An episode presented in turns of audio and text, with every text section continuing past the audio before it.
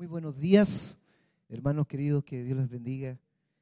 Hermanas amadas, que el Señor les bendiga en esta mañana.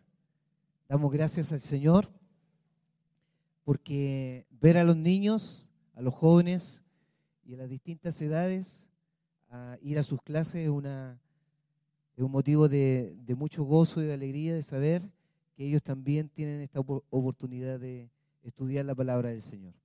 No sé si me escuchan bien, ¿sí? Yo me escucho bajito acá, si me pueden dar. Eh, hoy día tenemos eh, esta bendición de alegrarnos en Él, la salvación que el Señor nos ha dado. Estamos acá porque eh, somos cristianos, hijos de Dios, y porque el Señor nos permite tener una iglesia donde poder dar testimonio de esta salvación que Cristo nos ha dado.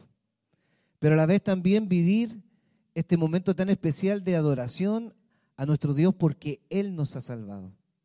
Así que este es un motivo de alegría estar hoy día en la, casa del Señor. Da gracias a Dios eh, por hermanos que están acá con nosotros, mi hermana Patti que está acá con nosotros, eh, mi hermana Mariette que está con nosotros, mi hermano Campo que está ahí también, una bendición verlo acá, mi hermana Margot que está ahí también nos alegramos de verla. Tantos, tantos hermanos que empiezo a ver acá y, lo empiezo a enumerar, eh, eh, serían muchos nombres que tendría que colocar en esta mañana, pero nos alegramos, de verdad que nos alegramos de verlos y de poder tener la libertad de poder eh, acá gozarnos en la presencia del Señor. Hoy día vamos a hablar y, reflexionar en torno a, a, lo que nosotros conocemos y lo que ha sido eh, significativo para nuestras vidas, que es la salvación. Eh, el hecho de que nosotros hoy día meditemos de la salvación eh, significa que nosotros no estamos viviendo una vida de religión, estamos viviendo una vida de relación con Dios. Porque el día en que el Señor Jesucristo vino a nuestras vidas para salvarnos, comenzamos uno de los momentos más hermosos, más significativos en nuestra vida de tener una relación con el Dios Todopoderoso que tuvo la, actitud de inclinar su oído a nosotros, aun cuando no lo merecíamos. Y hoy día tenemos una relación con el Creador de los cielos y de la tierra, con aquel que envió a su Hijo a morir por ti y por mí. Qué bendición. ¿No le parece una alegría? Antes estaba tan afectada la vida relacional con Dios que se necesitaban rituales para llegar al, encuentro con Dios. Se necesitaba mucho esfuerzo, quizás eh, religioso, para poder llegar a, ese encuentro con Dios. Incluso esa relación con Dios era fría, porque había un sacerdote que tenía que mediar para acercarnos a Dios. Y incluso esta experiencia del perdón de nuestros pecados tenía que ser expiado una vez al año por un sumo sacerdote. Hoy el Señor nos permite entrar al lugar santísimo. Ese lugar hermoso en donde podemos experimentar sanidad en la presencia del Señor. ¿Por qué? Porque el Señor el día que murió por ti y por mí, se rasgó el velo y hoy día podemos entrar a ese lugar santísimo. ¿No le parece fabuloso? ¿No le parece genial? ¿No le parece maravilloso que hoy día podamos estar ahí con el Señor, conversando con Él en forma directa, sin mediador, solamente a través de Jesús, nuestro Señor y Salvador? Y por eso nuestra oración termina eh, de esa manera, en el nombre de Jesús, nuestro Señor, porque Él es el único mediador. Jesús dijo, yo soy el camino, la verdad y la vida y nadie va al Padre si no es por mí. Hoy podemos estar en el regazo de nuestro Padre. Hoy podemos estar allí conversando lo que a mí me interesa, lo que yo estoy sufriendo, lo que yo estoy sintiendo dentro de mi corazón. Yo puedo entrar a esa conversación con el Padre. Abba Padre, decía Pablo. esa, esa conexión tan íntima, tan, tan tierna, tan cercana. Abba, papito, ese, ese Padre que nos escucha, ese Padre que está cercano a nuestras vidas. Hermanos, eh, entre a ese lugar santísimo en este momento. Converse con el Padre y dígale que usted quiere recibir palabra de Dios, que usted quiere recibir consolación, fortaleza, alegría en su vida, que usted quiere recibir esperanza. Ore ahí donde está. Ore por la palabra del Señor. Exprese ahí lo que hay en su corazón. Exprese lo que hay en lo más profundo de su ser. Padre, Padre Celestial, que es hermoso estar en tu presencia. Que es hermoso, Señor, saber que tú nos miras con ojos de amor, de ternura, y te dispones, Señor, también a inclinar, como dice el Salmo 40, tu oído a nuestro clamor. Pacientemente esperé al Señor. Y se inclinó a mí y oyó mi oración. Gracias.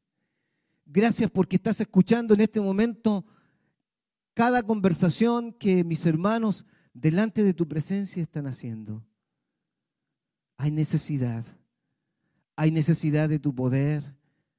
Hay necesidad de tu presencia hay necesidad de sabiduría, hay necesidad de discernimiento, hay necesidad de que abras los ojos de nuestro corazón para comprender tu voluntad. Señor, alegra nuestro corazón en esta mañana. Y Señor, que tu palabra sea un bálsamo a nuestras vidas. Te lo encomendamos y te lo pedimos en el nombre de Jesús nuestro Señor y Salvador. Amén y amén. Gloria al Señor. Amén. Gloria al Señor.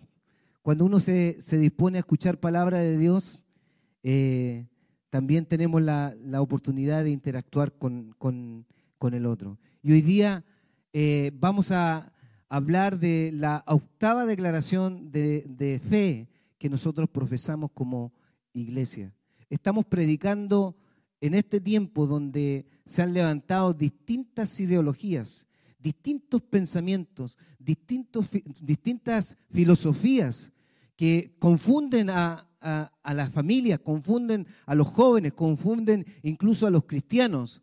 Y qué importante es predicar de la declaración de fe a la luz de la palabra de Dios, porque toda declaración de fe que nosotros estamos eh, enseñando y también predicando eh, es porque hay una base escritural, es porque hay una convicción que está basada principalmente en la palabra de Dios. Eso nos da identidad, eso nos da convicciones, eso nos da firmeza de lo que nosotros creemos. Y hoy día esta declaración dice que la salvación, obra de gracia realizada por Jesucristo en la cruz para los seres humanos, es la restauración de las relaciones rotas por el pecado para aquellos que creen en Él, reconociendo su señorío. Y dicha restauración alcanza a toda la creación. Miren qué hermoso es la salvación. Eh, qué alegría que nosotros hoy día estemos juntos alabando a Dios. Cantábamos gracias sublime, ¿cierto? Reconociendo, ¿cierto?, que nuestra vida está bajo el paraguas, y lo he enseñado en muchas clases, eh, bajo el paraguas de la gracia de Dios. Tú y yo hoy día no vivimos bajo el paraguas de la ira de Dios. Tú y yo ahora vivimos bajo el paraguas de la gracia de Dios, donde hay una cantidad tremenda de recursos maravillosos espirituales que Dios tiene para ti. Que muchas veces no, no alcanzamos a dimensionar y no alcanzamos a descubrir porque no estudiamos la escritura. Pero en la medida que vamos descubriendo y estudiando la escritura, nos vamos dando cuenta que bajo el paraguas de la gracia de Dios hay una tremenda cantidad de recursos espirituales y regalos que Dios ha y quiere derramar sobre nuestras vidas. Uno dice por ahí en los cánticos, 24 mil promesas eh, mías son, pero son más de 24 mil promesas. Hay una cantidad incalculable de promesas que aparecen en la escritura, hermanos, y que tenemos que apropiarnos de ellos y decir, sí, amén. Estas son las promesas que Dios tiene para mí. Por, por lo tanto, qué alegría es estar juntos alabando a Dios y reconociendo todas sus bondades para con nosotros. ¿Lo reconoces tú? Todas las bondades que Dios tiene para nosotros. Amén. Son oportunidades y privilegios que nos da el Señor en esta mañana de congregarnos eh, con libertad. Son oportunidades y privilegios que el Señor nos da para gozarnos juntos también en algo que eh, hemos estado diciendo y lo vamos a decir en esta mañana, que la salvación es obra de gracia realizada por nuestro Señor Jesucristo. No necesitamos eh, sacrificios eh, humanos, no necesitamos de alguna forma posturas o rituales para poder alcanzar la salvación. Solamente hoy día tú y yo somos salvos por la gracia de Dios, por la intervención bondadosa, misericordiosa que el Señor ha hecho en nuestras vidas y en nuestro corazón. En la salvación que Dios nos ha dado, eh, no hay eh, mediadores, solamente Jesucristo es nuestro mediador. Y qué hermoso es aprovechar. Y ahí está el desafío de lo que significa valorar la salvación que Dios nos da. Porque cuando uno valora la salvación que Dios nos da, ¿sabe lo que valora? Valora no lo que viene hacia el futuro solamente, valora eh, la realidad de la presencia de Dios en el presente, en nuestras vidas. Esta comunión tan rica, tan sanadora, tan libertadora y tan restauradora con Dios. ¿Tú tienes comunión con Dios? ¿Tienes comunión con Dios? Tienes comunión con Dios, hermano, porque tú le dijiste a Jesucristo, entra a mi corazón. Tú eres mi Señor, yo te, te doy mi vida, tú eres mi Salvador. Hoy tú tienes comunión con Dios por eso. Y lo dice así la palabra del Señor. Si ustedes buscan ahí en sus Biblias y tengan ahí su Biblia a mano porque vamos a estar meditando en esto de la salvación. Eh, el Efesios capítulo 2, versículo 8 al 10 dice así, porque por gracia sois salvos. ¿Lo pueden leer conmigo? Con fuerza. Dice, porque por gracia sois salvos por medio de la fe, y esto no de vosotros, pues es don de Dios, no por obra para que nadie se gloríe, porque somos hechura suya, creados en Cristo Jesús para buenas obras, las cuales Dios preparó de antemano para que anduviésemos en ella. La salvación, la salvación que Dios nos ha regalado, la salvación que hoy día tú estás eh, experimentando en tu vida personal, la salvación que tú eh, tienes que afirmar también en tus convicciones, fíjense que es obra de gracia realizada por Jesucristo en la cruz. Cuando Efesios está hablando de la gracia, está hablando de un regalo que Dios nos dio eh, por medio de Jesús, un regalo que tú y yo no merecíamos. Bueno, en la vida diaria, en la vida cotidiana, siempre recibimos eh, regalos que a veces no merecemos y que son solamente misericordia y favor de Dios en nuestras vidas. Bueno, la salvación es eso, es un regalo que Dios me dio y que yo no merecía. Dios vio mi miseria, vio mi, eh, mis obras y no, no tenía ninguna posibilidad de poder lograr alcanzar la salvación. Sin embargo, Él me demuestra y me dice que me ama. Él me demuestra y me dice, yo voy a dar mi vida por ti para que tú puedas ser salvo porque tú no te puedes salvar por sí mismo. Y ahí está la gracia de Dios. Es el regalo constante, también presente, que Dios me dio a través de Jesús. ¿Y qué es lo que tenemos que tener nosotros frente a este regalo? Eh, una actitud de fe, una actitud de gratitud y una actitud de humildad para poder estar dispuesto a recibir este regalo. Y esa es la acción que tú hiciste el día que recibiste a Jesús. Es la acción de creer en la obra de Cristo y es la acción de aceptar, ¿cierto?, el señorío de Cristo sobre nuestras vidas. Por tanto, la obra de Cristo es la cruz nosotros debemos reconocer la importancia de la cruz. Eh, la cruz, eh, ahí está la obra redentora de Cristo. Ahí el Señor se llevó todos los pecados de la humanidad. Allí el Señor se llevó toda nuestra miseria. Allí el Señor sepultó la muerte incluso, porque a través de la cruz nosotros hemos sido libres. Hemos sido libres de la muerte, hemos sido libres del pecado y hemos sido alcanzados por el Señor. Ahí está la bendición de la cruz. Eh, actos de amor que uno eh, debe recordar y admirar y agradecer permanentemente en nuestras reuniones.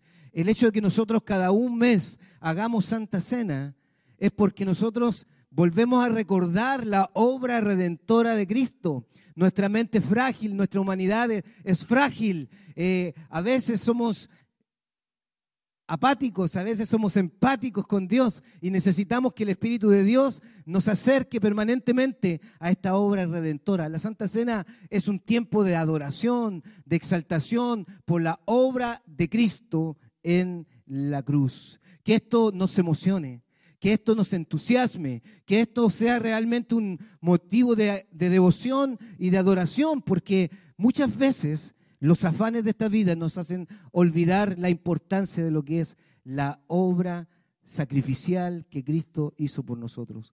Por eso Romanos capítulo 5, versículo 8 dice, mas Dios muestra su amor para con nosotros en que ah, siendo aún pecadores, Cristo murió por nosotros. Eh, ah, ¿Se acuerdan la canción que decía, ¿qué sería de mí si no me hubieras alcanzado? ¿cierto? ¿Qué sería de mí si no me hubieras alcanzado? Eh, sería como un pájaro herido que se muere en el suelo y dice, si no fuera por tu gracia y por tu amor. Uno siempre se pregunta, ¿no? ¿Qué sería de nuestras vidas sin la restauración, sin la salvación, sin la intervención eh, misericordiosa y llena de gracia de Dios en mi vida, que simplemente yo me doy cuenta que no buscándolo, Él me buscó. Que yo no mereciendo, Él me, hizo merecedor de algo valioso, maravilloso, que no se puede comprar con nada, ni con mi propia vida, que es la salvación por la eternidad. ¿Qué sería, hermanos, eh, de nosotros si no hubiéramos sido alcanzados por la gracia del Señor? Tú estás aquí en este instante porque has sido alcanzado por la gracia del Señor. Y eso no lo olvides, no lo dudes, no dudes tu salvación. La salvación ya está manifestada en tu vida si tú entregaste tu corazón a Cristo. Esa es una seguridad que nadie podrá sacarnos de nuestro corazón. ¿Qué sería de ti quizás pensando en los amigos que hoy día nos están viendo a través de las redes sociales, o alguien acá que viene por primera vez. ¿Qué sería de ti, amigo, que aún no recibes a Jesús? ¿Qué será de ti, eh, amigo, amiga, que aún no recibes a Cristo y no reconoces este amor tan grande? ¿Qué será de aquellos que no reciben a Jesús? ¿Qué será de aquellos que no quieren recibir a Jesús? ¿Qué será de aquellos que en algún momento experimentaron también la bendición y la alegría de la salvación, pero que por descuidar su vida espiritual, descuidar su corazón con Dios, se alejaron de Cristo y no están disfrutando hoy día lo que significa la salvación? Hoy día eh, ellos también necesitan esa intervención de la gracia de Dios en su vida. Pero ¿qué será de ti? ¿Qué será de ti si tú no te acercas a Cristo?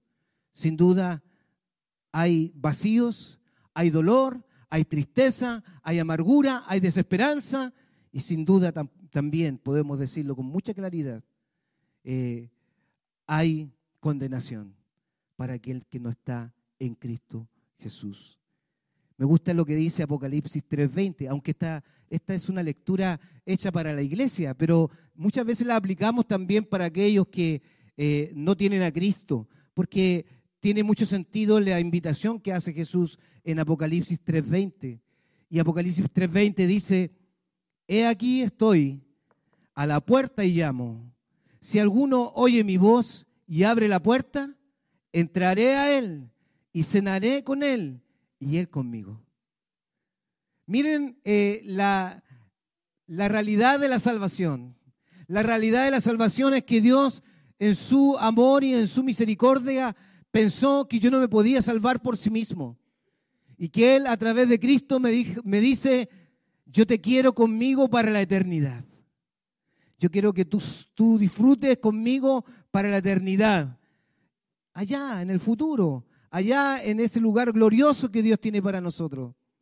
Pero la salvación, y lo he dicho en muchas oportunidades, la salvación es algo tan preciado que me hace ver la realidad y lo hermoso que es estar en la presencia de Dios. He aquí estoy a la puerta y llamo. Si alguno oye mi voz y abre la puerta, yo entraré a él, cenaré con él. Cenar, Jesús, la cena no es una cena cualquiera. Tiene que ver, uno cuando cena no cena con cualquier persona. O cena con su familia, o cena en, en eventos muy especiales, Navidad, Año Nuevo, cumpleaños, con la familia. Hay cenas especiales que uno hace. Eh, son momentos de intimidad. Eso es lo que nos está ofreciendo Jesús a través de la salvación. Una intimidad tan rica, tan especial, que yo puedo eh, disfrutar lo que, lo que significa estar en comunión con Él. Los gringos, dicen que los gringos que cuando hacen negocio invitan a almorzar. Pero cuando quieren tu amistad y quieren ser cercanos realmente y te hacen parte de la familia, te invitan a cenar. Miren qué lindo. El Señor nos invita a cenar. Y fíjense que nos invita a cenar todos los días en esa intimidad con Dios. Somos nosotros que a veces cerramos la puerta. Somos nosotros los que a veces rechazamos esa intimidad con Dios. Somos nosotros los que no nos damos cuenta que el disfrute de esta cena con Dios es tan significativa y especial. ¿Por qué? Porque estamos afanados. Porque nuestro corazón muchas veces está en otro lugar. Por lo tanto, la salvación, queridos hermanos, eh, implica y, es comunión con Dios. La salvación es relación con Dios. La salvación es restauración y también reconciliación. Y en este camino de, de, restauración uno empieza a mirar su propia vida, ¿no? En donde se da cuenta que todavía no todo está eh, completamente eh, terminado en nuestras vidas, en ese obrar que está haciendo el Señor. Hay áreas de nuestra vida que todavía necesitan ser restauradas. Pero el Señor, el día que entró en nuestras vidas, el día que entró a nuestro corazón, comenzó a restaurarlas. Déjate, de déjate restaurar por Él. Deja que el Señor restaure esas áreas, heridas, dolores, pasados que el Señor eh, sabe que tienes en tu corazón y que necesitas ser restaurado. La salvación es un camino de restauración hacia adelante. Por eso que nuestra declaración de fe habla de la restauración. Hay momentos en que hemos respondido en fidelidad. Hay momentos en que hemos desobedecido a Dios en nuestras vidas y se ha quebrado algo en nuestro corazón en donde se necesita restauración. Y el Señor en su misericordia vuelve ahí ¿cierto? Con su mano tierna y su corazón tierno a restaurar esas áreas de nuestras vidas y nos acerca a Él. Me pongo a pensar en esa oración que hace David cuando peca delante de Dios. Y David expresa allí en el Salmo 51, 12, expresó en su corazón cuando cayó en adulterio, ¿lo recuerdan? Cuando tuvo un pecado y no solamente un pecado, se convirtió entre comillas, en un homicida para ocultar el pecado.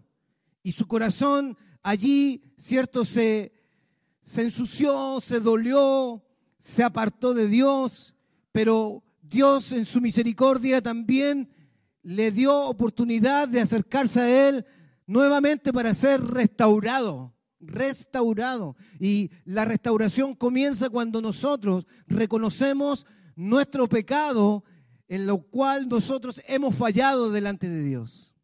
Y allí David se arrepintió. ¿Y qué dicen en el Salmos 51, 12? Que es algo que es muy importante afirmarlo.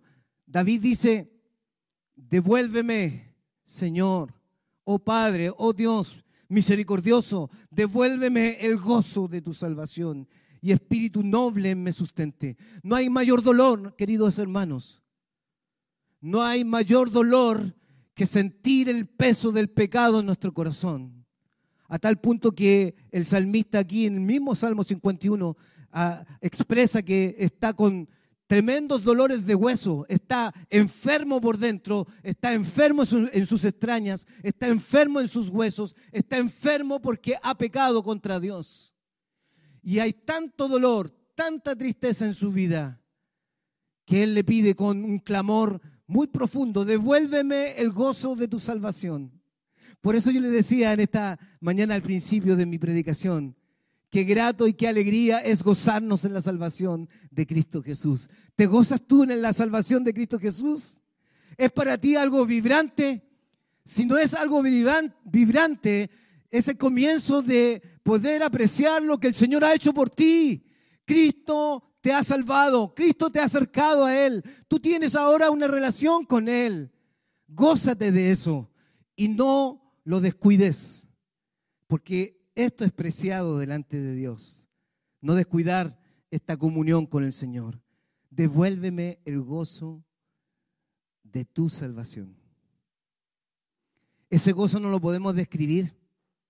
Nosotros sentimos a veces alegría por cosas que tenemos, por cosas que compramos, eh, por cosas que adquirimos, por éxitos que logramos en la vida, pero el gozo del Señor no se compara con eso. Es un gozo más allá de lo que nosotros nos imaginamos. El gozo no tiene que ver solamente con sonreír a cada rato en la vida.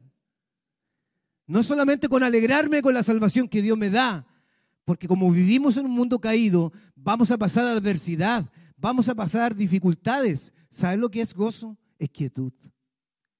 La quietud que coloca el corazón frente a cualquier circunstancia. ¿Sabes por qué? Porque el Señor está contigo, porque tú has afirmado en tu fe y en tus convicciones a la luz de la palabra que Dios está contigo y va contigo al trabajo, va contigo frente a la enfermedad, va contigo frente a las, a las circunstancias difíciles que estás viviendo. Eso es quietud, quietud en el corazón. No lo alcancé a decir un día, pero el día en que eh, me operaron producto de mi cáncer y tumor, Fíjense que yo me estaba despidiendo de Angélica, mi esposa, y de mi hijito de seis meses, con un quebranto en el corazón. Tremendo, porque uno no sabe, el que se opera por primera vez, piensa mil cosas en la vida. Piensa que no va a volver nunca más. Se está despidiendo de la familia. Bueno, uno llega a veces a esos extremos, ¿no? Porque es primera vez de entrar a un quirófano con luces por todos lados y una cantidad de, cirujanos que te están mirando y ellos están conversando de la vida y mientras te operan eh, uno no sabe si se va a morir o no se va a morir, si lo van a poner en un asado o no lo van a poner en un asado, se lo van a comer o no se lo van a comer. en fin, tantas cosas, ¿no?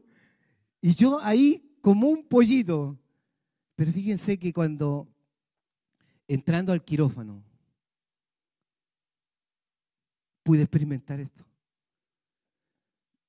De parte de la presencia de Dios. en vez de venir una tristeza, porque estaba entrando en quebranto, lo reconozco, al despedirme de mi, de mi esposa y de mi hijo. Tiempo débil, difícil. Entrando en la camilla, apenas entro al quirófano, se llenó mi corazón de ese gozo del Señor de una manera impresionante. Impresionante, hermanos.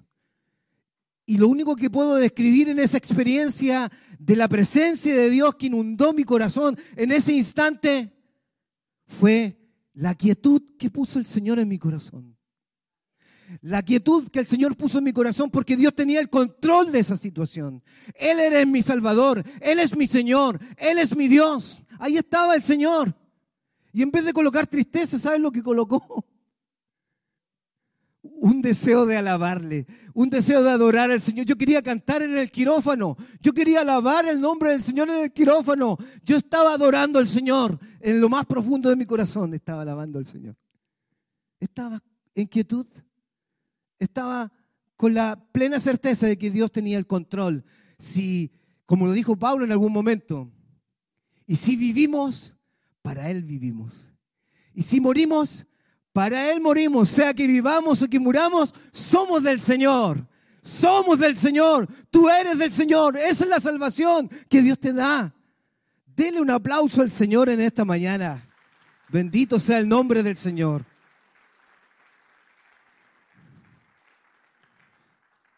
Adán y Eva pecaron contra Dios. Y porque Adán y Eva pecaron, todos pecaron. Por cuanto todos pecaron, están destituidos de la gloria de Dios. Pero el Señor, a través de Jesús, permitió que estas relaciones que se quebraron, fíjense, lo hemos enseñado en la formación bíblica, lo he predicado también acá, y no lo, y no lo quiero dejar de decir porque es parte de esta convicción y esta firmeza escritural de la Biblia. Hubieron relaciones que se quebraron en el huerto. Esas relaciones con las cuales tú luchas todos los días contigo mismo, en tu propia vida y con los demás. Adán y Eva pecaron delante de Dios. Y cuando pecaron, lo primero que se quebró en esa relación fue esa relación con Él, con el Padre. Dios se paseaba en el huerto, la presencia de Dios estaba allí.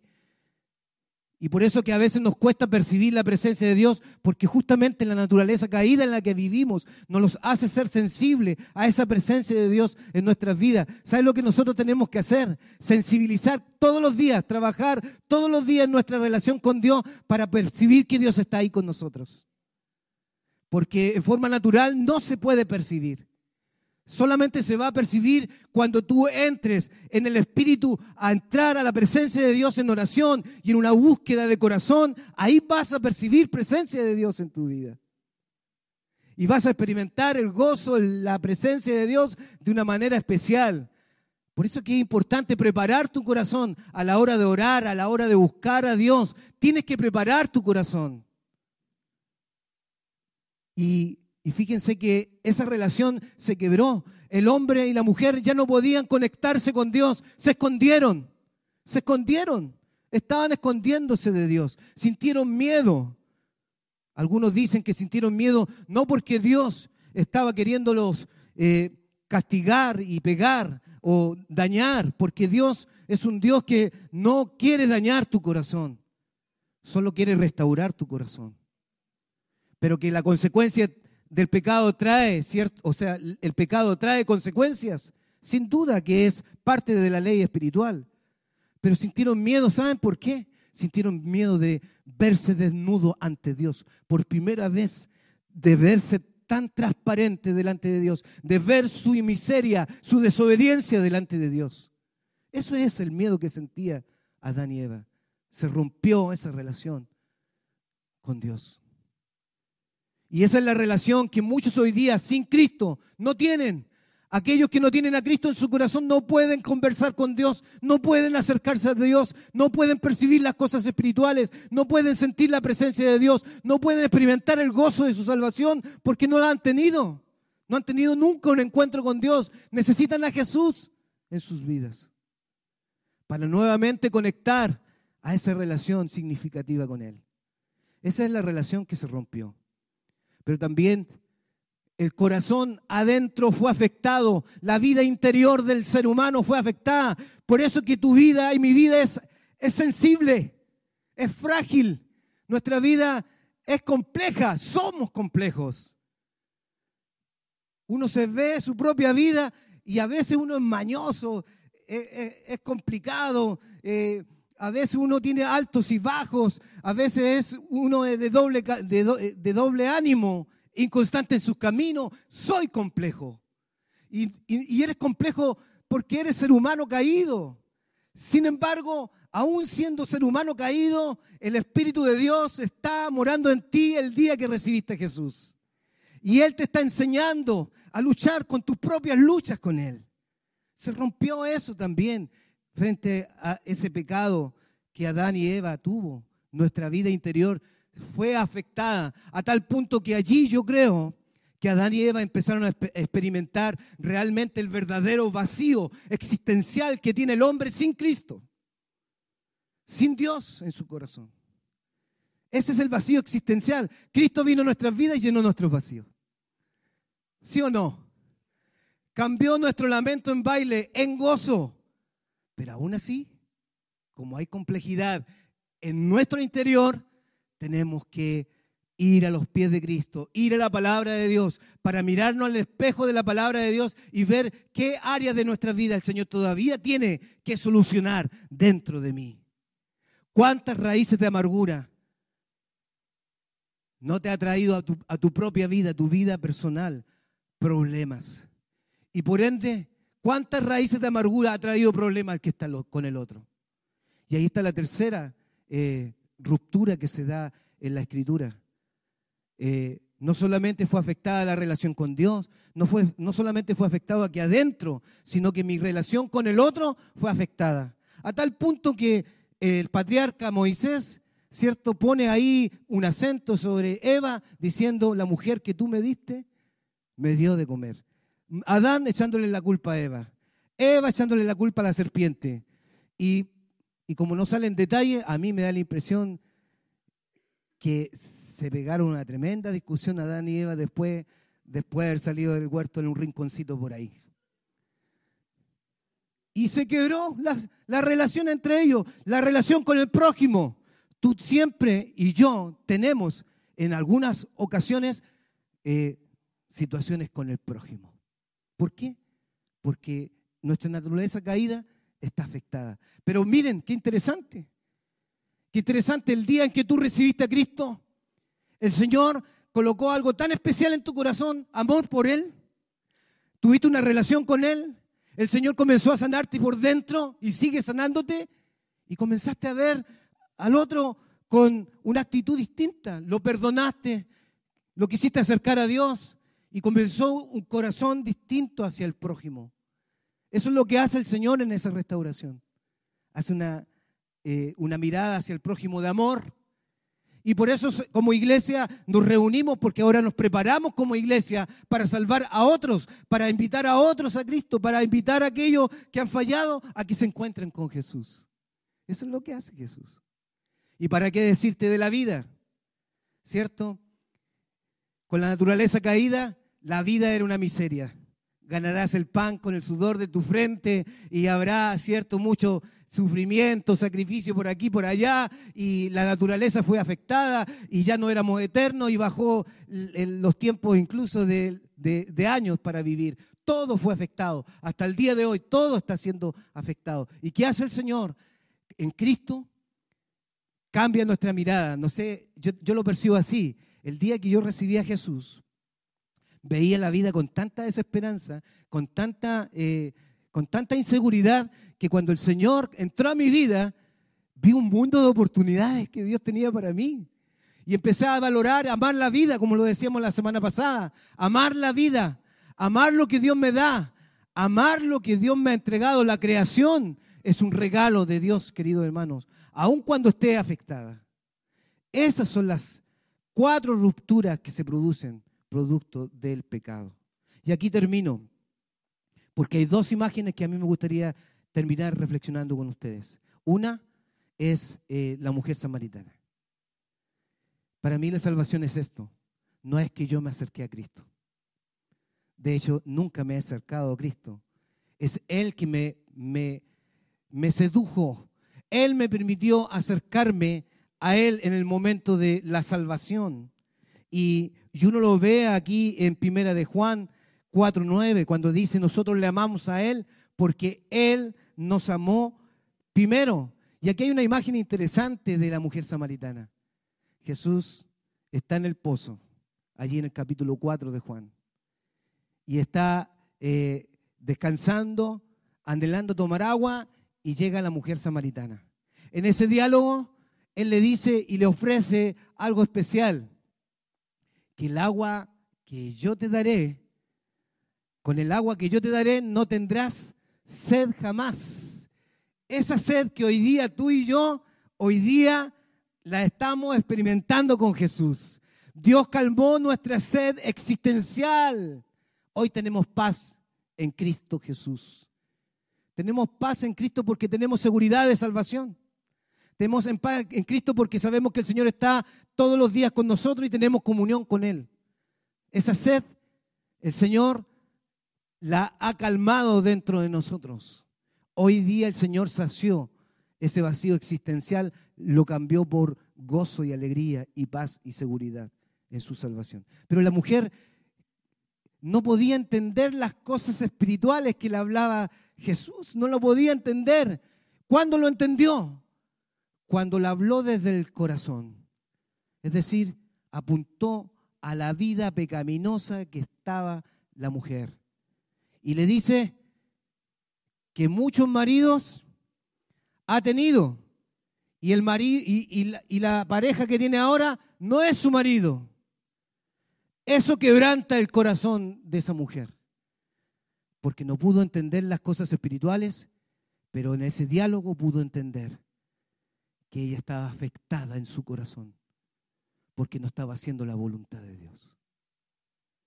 ¿Dónde comienza la salvación? Cuando tú te das cuenta que necesitas a Cristo para perdón de tus pecados. Y es allí donde la mujer samaritana, ¿cierto?, reconoce que Jesús es el Señor, es el profeta, ¿cierto? Y allí ella se convierte la, quizás la primera evangelista, ¿cierto?, que va a proclamar en la aldea el señorío de Cristo. Dios allí, Jesús allí restauró su vida, perdonó su vida y le dijo, ordénate, ordena tu vida. Es decir, cuando uno se arrepiente, no solamente confiesa que hizo mal, ordena su vida. No puede seguir igual. No puede seguir igual. Esa es una imagen de la salvación que a mí me gusta. Es Jesús que va al encuentro. Es Jesús que me muestra eh, mi condición pecaminosa y me acerca a Él. Y la segunda imagen, y aquí termino realmente, la segunda imagen quiero que lo busquen en sus Biblias, en Lucas eh, capítulo 19, versículo 1 al 10. ¿Recuerdan a Saqueo? ¿Quién era Saqueo? ¿Ah?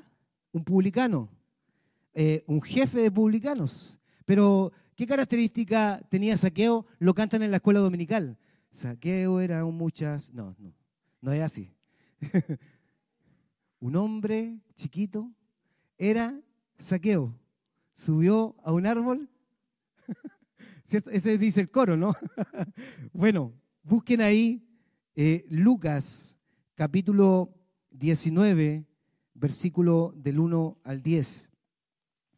Y lo vamos a leer rápidamente. Dice, habiendo entrado Jesús en Jericó, iban pasando por la ciudad y sucedió que un varón llamado Saqueo, que era jefe de los publicanos, era rico además, procuraba ver quién era Jesús, pero no podía a causa de la multitud pues era pequeño de estatura. Y corriendo delante subió a un árbol sicomoro para verle porque había de pasar por allí. Cuando Jesús llegó a aquel lugar, mirando hacia arriba, le vio y le dijo, Saqueo, date prisa, desciende, porque hoy es necesario que pose yo en tu casa. Entonces él descendió a prisa y lo recibió gozoso. Al ver esto todos murmuraban diciendo que había entrado a posar con un hombre pecador. Entonces Saqueo, Puesto, en pie, dijo al Señor, He aquí, Señor, la mitad de mis bienes doy a los pobres, y si en algo he defraudado a alguno, se lo devuelvo cuadruplicado. Y Jesús le dijo, Hoy ha venido la salvación a esta casa, por cuanto él también es hijo de Abraham, porque el Hijo del Hombre vino a buscar y a salvar lo que se había perdido. Lecciones muy lindas de, este, de esta historia, que me muestra algo de la salvación. Es posible que Saqueo vivía una vida, miren, escuchen bien, solitaria. Uno puede estar rodeado de mucha gente. Uno puede tener millones y millones de amigos en Facebook, en Instagram, en TikTok, en distintos lugares. Puedo tener un millón de amigos, una cantidad de amigos. Pero lo más profundo de mi interior, de mi corazón y en mi, en mi vida existencial, soy una persona sola, vacía, amargada en el interior del corazón. Saqueo aparentemente tenía una vida solitaria, con esa incapacidad para establecer relaciones significativas con otros. ¿Por qué? Porque a lo mejor hubieron traumas, porque posiblemente hubieron también heridas emocionales, porque a lo mejor también había tristeza y añádele, no ha tenido la experiencia de conocer a Jesús. No conoce a Jesús, está solo, Tiene todo lo que a lo mejor todos desearíamos en alguna oportunidad. Era rico, eh, tenía a lo mejor un buen trabajo, a lo mejor no tan buen trabajo, pero tenía buen trabajo y eh, publicano. Datos importantes que aquí nos muestra. Él no alcanzó la altura promedio de su tiempo. Era chiquitito. La Biblia dice que era pequeño en estatura. Por lo tanto, miren cómo vivió a lo mejor su adolescencia, miren cómo vivió su juventud, miren cómo vivió su vida llena de burlas, llena de humillación. Y más encima, decidió ser publicano, jefe de publicanos. ¿Saben lo que significa ser publicano en ese tiempo? En aquel tiempo el imperio romano había conquistado y dominado a muchos lugares que estaban allí. Eh, había un yugo opresor de parte de, ¿cierto? del imperio. ¿Y quién eran los publicanos? Eran aquellos que trabajaban, aquellos que cobraban el tributo, ¿cierto? A los mismos compatriotas. Eran judíos que cobraban el tributo a sus mismos compatriotas. Por lo tanto, la pregunta es, ¿eran queridos los publicanos? No. ¿Eran amigos los publicanos? No, nadie quería estar con un publicano, y menos con el jefe.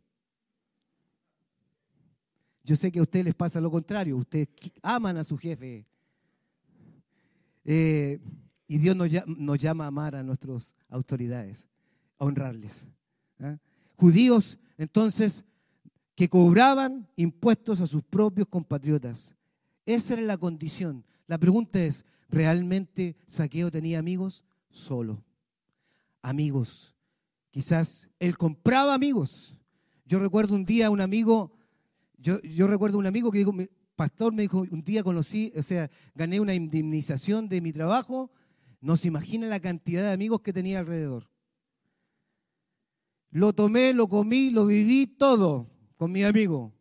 Después que no tenía nada, empecé a buscar a mis amigos, todos desaparecieron, todos desaparecieron. Ese es el ser humano afectado por el pecado.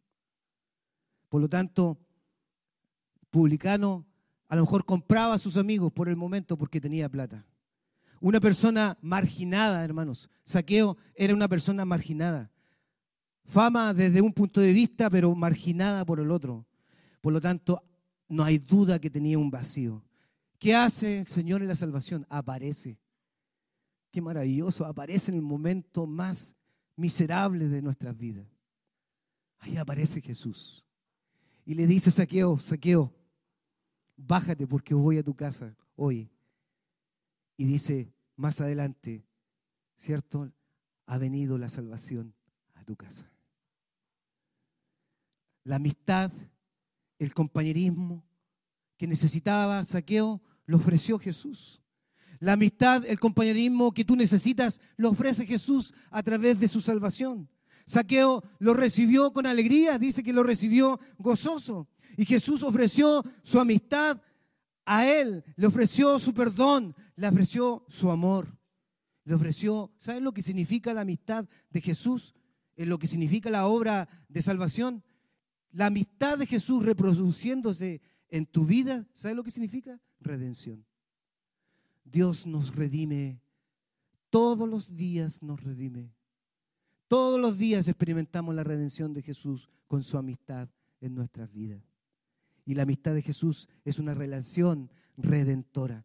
Oh, qué amigo lo cantamos el jueves con Daniela, con Arquemiro, Pablo. Oh, qué amigo nos es Cristo. Él llevó nuestro dolor. Él nos manda que llevemos todo a Dios en oración. El impacto que tuvo en la vida de Saqueo, la, la, vida, la vida de Jesús, la compañía de Jesús, cambió totalmente su vida. A tal punto que él, cierto, dice en el versículo 18, dice, la mitad, el versículo 8 dice, la mitad de mis bienes los doy a los pobres y si en algo he defraudado a alguno, se lo devuelvo cuadruplicado. Jesús en el corazón, cuando la salvación llega al corazón del hombre, realmente se aplica lo que dice, ¿cierto? El, el Corintios 5:17. Si alguno está en Cristo, nueva criatura es. Las cosas viejas pasaron. He aquí, todas son hechas nuevas.